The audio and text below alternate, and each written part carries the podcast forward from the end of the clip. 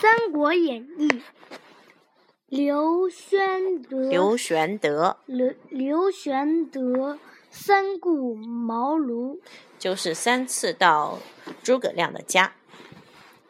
刘备回到新野，一心想得到卧龙凤雏的两位先生，这两个都是名字，招纳招贤纳士。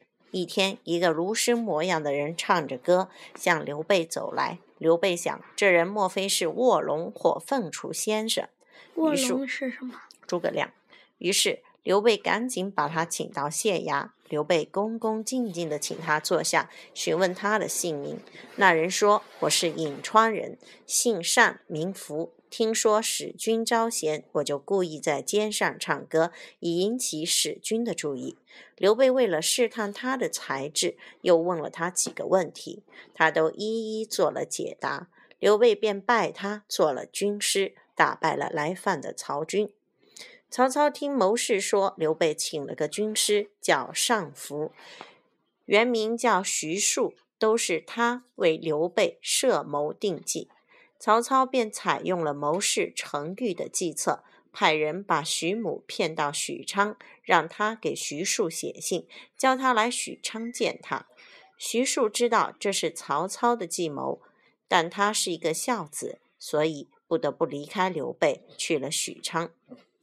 刘备把许庶送到郊外，徐庶对孔备对刘备说：“有一位奇才，姓诸葛，名亮，字孔明，住在襄阳城外二十里的隆中卧龙岗，号称卧龙先生。”刘备听后，高兴地握住徐庶的手，再三道谢。一天，刘备带着关羽、张飞，拿着礼物前去隆中拜见诸葛亮。到了卧龙岗，只见青山绿水，风景秀丽，几间草屋，四周环绕着翠竹。刘备下马走上前，轻轻地敲了几下门。一个童子打开门，刘备忙问：“请问诸葛先生在家吗？”童子说：“先生一早就出门了，不知他去了什么地方，也不知他什么时候回来。”刘备有些失望。想再等一会儿，关羽和张飞都劝刘备先回去，等改日探听到他在家时再来拜访。刘备、关羽、张飞三人回到新野，刘备又马上命令士兵去打听消息，只要孔明先生回家，就立即回来报告。一天，士兵前来报告说诸葛亮回家了。刘备十分高兴，忙命人备好马匹礼物。张飞说：“他不过是个村夫，派人把他叫来就是了。”刘备说：“孔明是当今世上的大贤人，我一定要亲自去请。”这天正下着大雪，刘备带着关羽、张飞第二次来到卧龙岗，只见一个童子正在院子里扫雪。刘备下马，马上上前问道：“先生在家吗？”童子说：“先生在屋子里看书。”刘备很高兴，随童子进了院中。只见门上贴着一副对联：“淡泊以明志，宁静以致远。”刘备走到草堂门口。听见有人正在读书，等读书声停止了，他才走进草堂，恭恭敬敬地对那青年深施一礼，说：“久闻先生大名，今天特来拜访。”那青年连忙还礼，说：“您是刘将军吧？家兄就是我哥诸葛亮，昨天和朋友游玩去了。”原来这个青年是诸葛均，他大哥叫诸葛瑾，二哥叫诸葛亮。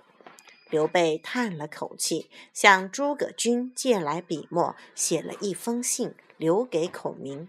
三人告辞出门，又冒雪回到了新野。冬去春来，刘备准备第三次拜访诸葛亮。关羽认为诸葛亮徒有虚名，就是只有名声，其没有才学，不敢相见。张飞则对刘备说：“哥哥，这次不用你亲自去，我用麻绳把他捆来。”刘备斥责张飞：“你怎能如此无礼？